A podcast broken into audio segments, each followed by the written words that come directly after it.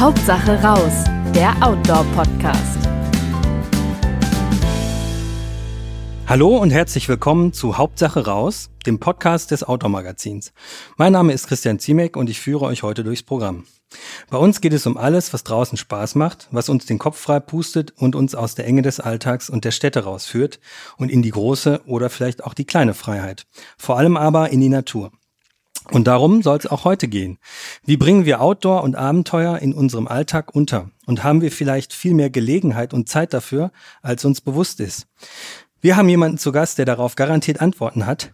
Alistair Humphreys, er ist Buchautor, Weltreisender und Abenteurer im großen Maßstab, aber auch Erfinder der sogenannten Micro-Adventures. Welcome at Outdoor Magazine, Alistair. Dankeschön. Ihr hört schön, diese Folge findet auf Englisch statt. Ebenfalls mit am Tisch sitzt Katharina Hübner. Sie ist Reiseredakteurin des Outdoor Magazins. Hallo Katharina. Hallo Christian. Um, Alistair, I just introduced you as a large scale adventurer, but what was your latest really small scale but mind refreshing micro adventure? My latest small adventure would be climbing a tree. What okay. I'm doing this year is I'm climbing the same tree mm-hmm. every month. So my calendar pops up once a month and it says, ding, go climb a tree. And I turn off my emails, go mm-hmm. climb a tree. And what I've enjoyed of that is I'm doing the same tree in the same place each month. So you notice from winter with no leaves, uh-huh. spring comes, and then all the blue flowers. And when I went a couple of weeks ago, there were blackberries to eat. Uh, so I'm really enjoying just one small tree over a year. Ah. Well, first of all, hi, Alistair. Thanks for coming. I haven't said that yet. Hello. Uh, it sounds great with a tree. But actually, um, you are you, you are a large scale adventurer. You've been adventurer of the year 2012 by National Geographic. You've cycled around the world in four years, crossed India by foot. So when did you come up with micro adventures? And what is a micro adventure? Okay, um, a micro adventure, I think, is an adventure. It's however you define adventure yourself, but I think it's the difference only is that it's small, short, local, cheap, and simple. So it's everything you try and get in big adventures, depending on who you mm-hmm. are, but just finding something that's so easy that you can actually do it rather than just dreaming about it for 10 years. Um, how I got into doing it, um, I'd been doing big adventures for quite a lot of years. And the big change for me was going from just thinking, oh, I love doing this stuff, I love big adventures, to starting to think, why aren't more people doing this? And people like reading about my adventures um, and watching the films I make, but why aren't more people doing it? So that's when I started to try and look at the things that stop people having adventures and see how I could overcome those things. And is that really a, a new concept, or um, is it something some people have always been doing, but now you've just given it the name? Because I know there's there's people who've I don't know crossed mountain ridges when there's a full moon night, or slept outside without a tent. That's uh, also there's been, there were people doing this 20 years ago yeah, without calling it micro adventures. Exactly. I haven't invented anything at all. Uh, all I've done is give a name to something. Um, but really, yeah, I'm just saying to people, hey, go hiking and biking and camping and swimming. Um, and yeah, so I don't, I definitely have not invented anything. The only difference, I suppose, is giving it that name. I think has helped give it give it a focus to people. Plus, of course, with social media having a a simple name and a hashtag mm-hmm. has really, really helped grow a community of people on the internet who who have started to do these things. Really, I think for for something to become popular, you need to see that other people like you are doing this sort of thing. I think most people want mm-hmm. to follow what someone similar to them is doing. Mm-hmm, so mm-hmm. by making this hashtag and the online community, I think that was when it started to grow really. So it's an inspirational thing as well. I mean, yeah, yeah I don't know. It's, it's a, a community. I yeah, feel it okay. as. So when I first started doing it, I spent a lot of time in the first few years of not just doing my micro adventures because you know I'm a adventurer. So supposedly it's my job. I'm a man. I'm quite fit. Um, I've got enough money. I've got some spare time. So it's pretty easy for me to go and do these things. So I spent quite a lot of time in the early days sharing examples of other people who are doing micro adventures. So women or families or old people or people who are not normally doing this sort of stuff, trying to share what they were doing you, uh, under the umbrella of micro adventures. And so I really was trying to build an online community. That was what I put a lot of time into in the mm. first few years of it. Did you get a lot of um, uh, conflict? Did you get in conflicts with people uh, during your first micro adventures, despite climbing a tree during the whole year? no, no, no. I mean, it's. I mean, were there people that um, there um, on, on where you made an overnighter on their oh, ground and they complained the next day about it or something like this? No, that's that's never ever happened to me. Okay. I mean, it's a, but it's always the thing that people worry about because ah, really, yeah. a lot of what I'm encouraging people to do is go sleep on a hill. So mm -hmm. go out of your town and go sleep a hill and people worry about that whether it's dangerous or frightening or is it illegal? Are there ticks coming and yeah, eating well, me up? yeah uh, and it and ticks i think is a different thing because i think that is something to be attention yeah, to but uh -huh. but worrying about the legality and the safety um, it it's you know, you're just sleeping on a hill. You're doing nothing that's of any harm or damage mm -hmm. at all. Um, but still i think that's something people often worry about. So i encourage people when they first start to maybe go with two or three other friends to make you feel a bit more brave, mm-hmm. make it a bit less frightening, um, and just arrive late in the evening. So as sun yeah. sets, leave early in the morning, just when the sun's coming up. No one's out there, and everyone's at home watching mm-hmm. television. So it's yeah. you have the hill to yourself, and that's okay. something I love mm-hmm. on it. But but let me just add that that reminds me: is that is it legal in England? Because in Germany you're not allowed to set up a tent like anywhere, like you're in, in, in Norway. I mean, it's it's uh, allowed, and um, whereas when you don't use a tent when it's bivak, that's kind of a we say Grauzone. It's not really it's not really illegal. It's not super legal, but not mm. really illegal. So yeah, in um, in Scandinavia they have what, what they call allemannsretten, every man's exactly, right yeah. to go wherever they want and do what they want, which is wonderful um, I find this, um, you know, that we worry so much about is it legal to sleep on a hill? And yet, I reckon nearly everyone drives their car over the speed limit past a school of small children, mm-hmm. or which is also Ill- is illegal and a really bad thing to do. But we all do that, and we don't have these discussions about that. But putting up a tent on a hill, I mean, that's is it legal or not? No policeman in the world is going to put you in prison for that no. um, at all. However, to actually answer the technical part of your question, in England, it, it's not legal to okay. sleep on a okay. hill. Okay. No. But in my mind, it's not in the slightest bit wrong. Yeah. Of course, you don't want to be near someone's house. You don't want to damage a farm. Uh, if something's obviously private, you should respect that. But if you're on top of a hill is that legal or not? I think that's very low down the list of things that yeah. yeah. the legal that's, system needs to worry about. Yeah, that's what we people think about being in the forest having adventures because I from a mountain biking background for me almost every micro adventure which is a mountain bike tour is illegal in this part of Germany we are in right now because you can't ride on trails that are um, narrower than 2 meters. So maybe that's that's the the heritage where it's all coming from. Yeah. This worry but there's a big difference between something being illegal and being wrong. And there's a big difference between being illegal versus going to get thrown in prison for sleeping on a hill. So I personally, um, I've written a book about a supposedly illegal illegal activity, I suppose, and uh, I haven't. Mm-hmm. The lawyers haven't seemed to mind yet. And also, firstly, no one ever finds me when I'm on top of a hill, and if they did, I'd just smile and be polite, yeah. and they'd either think I was interesting or a bit kind of weird. And the worst thing that would happen is I'd say, okay, sorry, I'll leave and not come back to your hill again. So it's, I've never had any problems with it. Speaking technical issues, um, what would you remind? What what do I need for a micro adventure? Is there gadgets that are respond that are necessary? Or also, what is the perfect uh, beginner's micro adventure? Um, well, I think um, the perfect beginner's micro adventure is one that requires as few gadgets and equipment as Yeah, possible. yeah. And of course, I think once you've tried outdoor activities quite a lot, you learn if you want to do it and therefore you want to spend more money on it.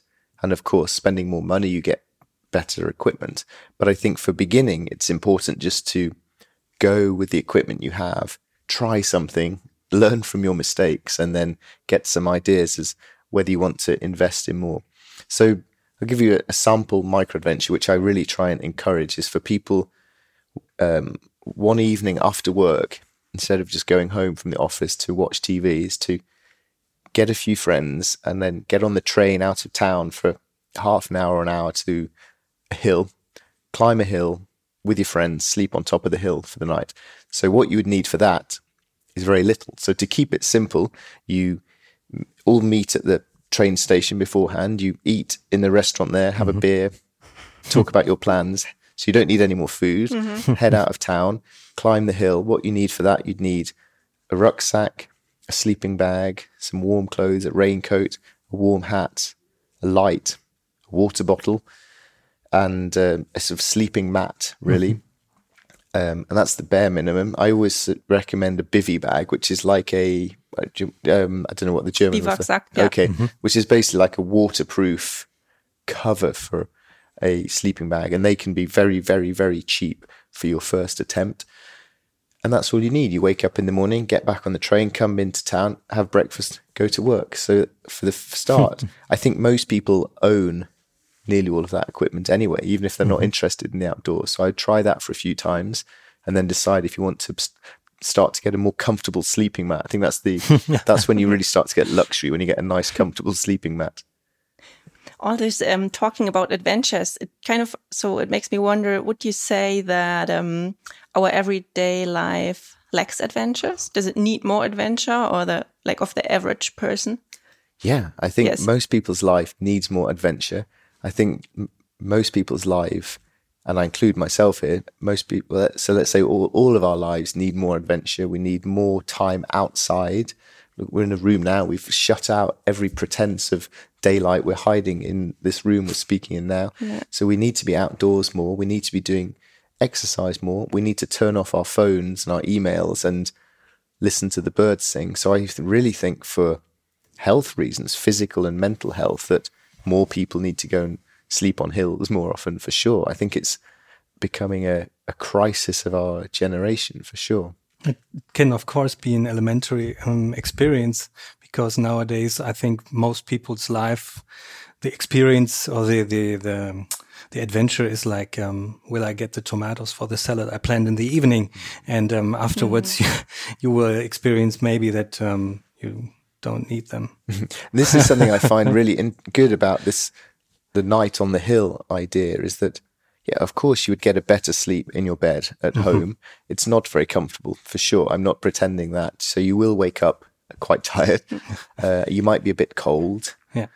um, but you are in nature uh, which f- these days is so unusual especially and i think this is a big difference doing it without a tent Mm-hmm. and for the first time you try that it's a really strange feeling because you're lying on a hill and there is the universe and you mm-hmm. feel the wind and you see a bird and you hear an owl and um, you feel the wind on your face. You're you are outside. It's a lot of stimulation. so yeah, so you get a mm-hmm. terrible sleep. Yeah, but it's, it's crazy that that is so unusual for us now and what I notice now on my longer trips, so if I do a trip of maybe a few days or even a week or two weeks or something, I notice there becomes a time when I get used to being outside hmm. again and I start to notice what time the sun sets and I notice how big the moon is tonight and I start to get that habit. And that reminds me that for most of my life I don't have that. For most of my life I'm inside with the air conditioning on and turning the lights on and that's my normal life. So I'm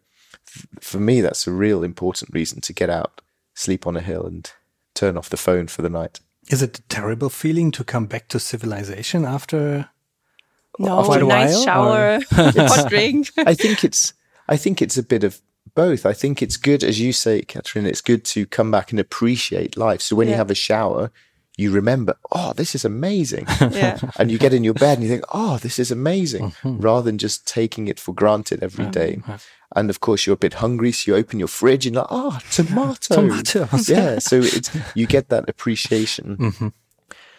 But on the other side of it, when I take the train back, and as the st- stations gradually get bigger as you head back towards London, and more and more people until you're squashed, and I do then start to think, oh man, what am I doing? I should just go back to the hills more often. I quite often like to have um, fires when I'm away, which is another legal question altogether. we can talk about if we have time. But I, what I love is the smell of fires. So the next day when you're on the train into London, you stink of smoke, and I love that. I love to go into meetings in London just smelling of smoke like a wild man. You know what just came to my mind? If if uh, England came up with the idea of having a Friluftsliv at school, you'd be the perfect teacher. You know, they have it in Norway. Um, and I think it's a really good thing. Also, as you said, that we are too far away from nature, and um, there they have the school children and teach them how to make fires, how to I don't know, find something to eat, how to hike, and all this. Yeah. Would, wouldn't it be good if uh, I don't know schools in Germany and England and everywhere had that? Oh, it'd be wonderful. It's starting to become more common in Britain that under forest schools um, Okay. for young kids um, to just do more teaching in the outdoors. It's really, yeah, it's such an important thing. But you know, it's important for adults as well. Wouldn't it be great if adults, instead of having meetings around this boring conference table we're sitting at here, if you if you did them when you went and climbed a tree in the park and had the meeting, or just sit by a river or something, just trying to take more of our normal life into the outdoors. I think that would be a good thing. Did you ever had the feeling um, to get lost, to not want to come back? Because I know um, a few people who are on the bike, mm, traveling around the world for eight or ten years, and they have. Um, I I feel when I talk to them that they have problems to get used to the idea of ever coming back. I, so I spent four years on a bike Mm-hmm. cycling around the world, and by the end, so that just became my life. Mm-hmm. And coming towards the end of it, and I was trying to decide, do I come home and stop? I realized that the easy option would be just to keep cycling around Okay. the world forever, to mm-hmm. keep going, because I knew that world now. I was good at it, and it's kind of easy.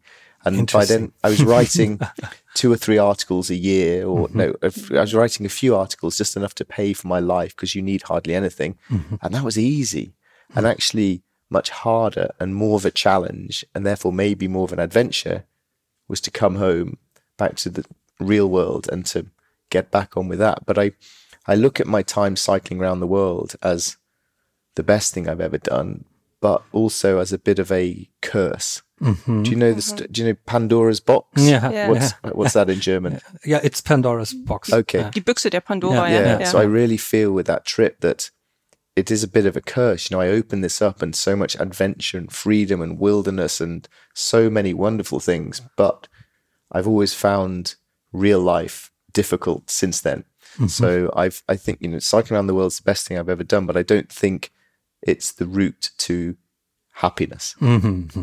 Does that make sense? oh, of course. but, but you then continued going for adventures, right? I mean, Well, it was basically exactly it that was it was reason. a, yeah. That's the start of micro adventure. yeah. So, my, the, so, the, so Maybe. what then became my life was that I- I'd go- go away doing a big expedition, like rowing across the ocean or walking across a desert.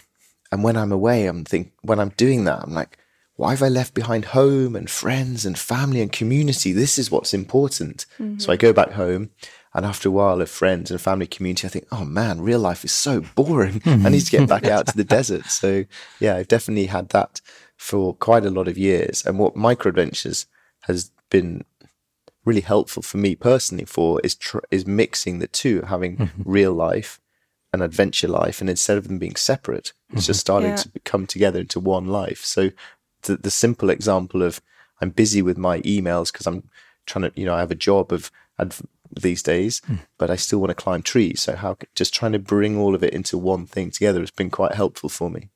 Yeah, but was uh, as you just said, uh, friends and family. You you have a wife and two children. Was that also a reason to to reduce the big, long adventures and uh, to specialize more in micro adventures? Because I guess it's easier with family life. Yes. Yes. Once. Yes. Simple Yeah. yes. Yeah. If I if I wasn't married with two kids, I would not be sitting here today. I would be somewhere far, far away, probably on a bicycle. Um, but there's yeah, there's good sides to all things. So yeah, so now I have a, a normal life which I love, Yeah. and somehow I also want to be this wild, free adventure guy, and trying to combine the two into one success. Not suc successful, is not a word, but one life that works with these different parts of life has been is where micro adventures have come in, and I think that's mm-hmm. why they have mm-hmm. been interesting to lots of people because a lot of people with normal office jobs and normal lives still want to have adventure. So mm-hmm. it's a way to try and bring the two worlds together. Hmm. I hope. Um, you have a well. We also in Germany we have a, a guy who's big in or specializing in micro adventures or micro abenteuer. You know him, Christo Foerster. And what I find interesting, he says that micro adventures need certain rules. So he says Well, like he is German, isn't he? yeah, that's probably why. Yeah, but I, I think some of his rules, uh, if whether they're German or not, um, are quite quite inter- or quite nice because he says that a micro adventure means that you don't use a car or, of course, not an airplane. So it's more or less by fair means, or you use a public transport, and that um, it has to last uh, at least hours. eight. Oh, is it I eight? At think least so. eight. Oh, right. I think oh, so. Yeah, it, it can be a day thing. Oh, It used to be seventy-two. I think he used to be 72. Yeah, maybe He's he getting is- old and soft. Yeah. he has kids too. Yes, exactly. Next year will be 745. Yeah. Okay, sorry, I interrupted you. What are the Uh, other rules? yeah, you know, no, the question, uh, I don't know all of them, but I was just wondering, do you also think there need to be some rules? Or because otherwise I could say, okay, I'm going for a day hike. I start right where I live. I walk around uh, in the in the woods. I eat my sandwich, and then I go back home. And it was a nice day. And but was it a micro adventure? Really, I'm not sure. Yeah, I'm. I think that the idea of rules is. I've thought a lot about it. So, going for a walk and a hike and having a sandwich. For you, because I've known you a little bit, that's not really a big adventure. That's just you going for a hike. But for someone Exactly. who's never d- been out of a city before and never walked more than ten minutes, that could be the biggest adventure they've ever had in their life. So That's then, true, yeah. who am I to say no, no, that doesn't count as an adventure? So Hmm. my take on the rules idea is that if it feels like an adventure to you, then it is an adventure. And geez, who cares what r- rules there are on these things? But I, but I think, I do think there's a big difference in your experience between going for a hike for a day and having your sandwiches and coming home, compared with going for a hike for a day, having your sandwiches, sleeping on a hill, True. and coming yeah. home. Yeah, that's right. And I really think that's a very, very different experience and feeling to put that the time, the night, and the outdoors, and that that change in sensations you get from being out overnight. I think that makes it, in my mind, a very different experience. I think another advantage of having some rules is that. So I started by using the microadventure hashtag, and that was really helpful in the first few years for bringing, as I said, bringing together this community. But now it's a fairly useless hashtag because it's just sprinkled around the internet with pictures of pretty girls fishing or mm. guy, guys driving their motorbike or someone having a cup of coffee in a yoga pose. So, mm. so there is a sense for that. But I think my short answer is if it feels like an adventure to you, then that's fine. What you define as an adventure is up to you. Okay, I, but- I but- try the sleeping on a hill thing. I think. Yeah. In my mind, though, I do think so. I, for me to have, for it to be an adventure, it needs to feel a bit new. It needs to be a mm-hmm. bit difficult, a little bit frightening in you some have to ways. move out of your comfort zone a little bit. Yeah, Yeah, exactly. It has to be unfamiliar and different and new and, and a little bit difficult and a little bit, yeah, out of your comfort zone. yeah. Okay. You mentioned ticks earlier. That was I wanted to come back to that before we. I think we have to come to an end soon. But uh, ticks are they? I mean, they can be dangerous. We all know that. What would you recommend? Ticks, yeah, ticks are definitely a, a problem. The weird thing is, I've never had a tick in my entire life. And I don't know why this is, because I do all sorts of things that are very not sensible tick Mm-hmm. behavior. But I've never had a tick. But yeah, for sure, it's tucking your trousers into your socks and checking yourself and removing them in the safe way. Mm-hmm. And yeah, the bivy bags are not great in tick places for mm-hmm. sure. Um, you might want a hammock for this, or or or at least a a ground sheet to put down for that. But yeah, I've never had a tick in all my life. Maybe because you climb trees all the time. and they don't yes. climb on trees as we know. Okay, Alistair. Thanks a lot for visiting us and our audience to encourage and inspire us to live more adventures throughout our daily life. Thank you. Thank you for having me. Das war's für heute. Wenn euch unser Podcast gefällt, dann abonniert uns doch, um auch die nächste Folge nicht zu verpassen. Bis dahin findet ihr unser Outdoor-Magazin gedruckt am Kiosk oder digital unter www.outdoormagazin.com und natürlich auch bei Facebook und Instagram. Danke an dich, Katharina, für das Interview. Vielen Dank dir and thank you, Alistair. And by the way, äh, für alle da draußen, Ticks sind Second. Ja. Bis dann, wir sagen Hauptsache draußen.